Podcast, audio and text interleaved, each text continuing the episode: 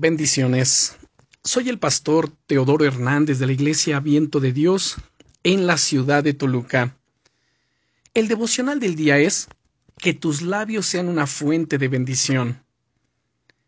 Las palabras bendecir y maldecir significan lo siguiente. Bendecir es decir bien, hablar bien. Maldecir es decir mal, hablar mal, ya sea de algo o de alguien. Es decir, cada vez que estás hablando bien de alguien, estás bendiciéndolo. Y cada vez que hablas mal de él, lo estás maldiciendo. ¡Guau!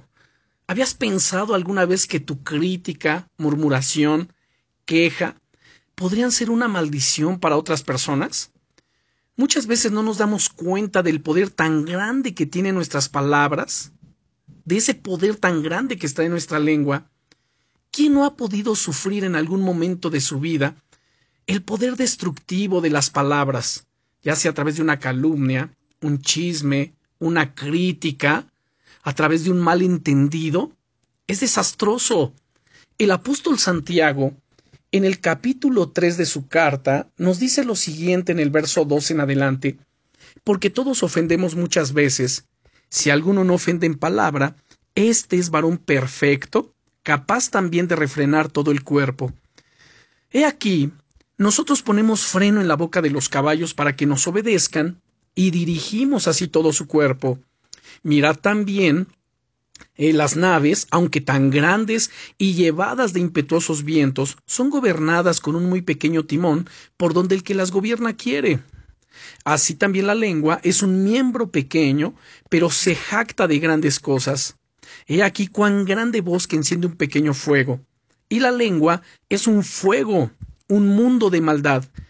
La lengua está puesta entre nuestros miembros y contamina todo el cuerpo, e inflama la rueda de la creación, y ella misma es inflamada por el infierno, porque toda naturaleza de bestias, y de aves, y de serpientes, y de seres del mar, se doma y ha sido domada por la naturaleza humana.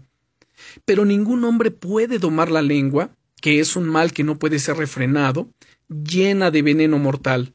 Con ella bendecimos al Dios y Padre, y con ella maldecimos a los hombres que están hechos a la semejanza de Dios. De una misma boca proceden bendición y maldición. Hermanos míos, esto no debe ser así. ¿Acaso alguna fuente hecha por una misma abertura, agua dulce y amarga? Hermanos míos, ¿puede acaso la higuera producir aceitunas o la vid higos? Así también ninguna fuente puede dar agua salada y dulce.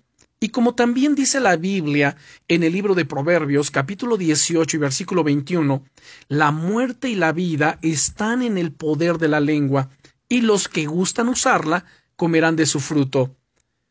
Yo oro a Dios que tu lengua sea una fuente de vida, que toda maldición sea apartada de tus labios, y que de ellos solo broten palabras de bendición y vida hacia todas las personas.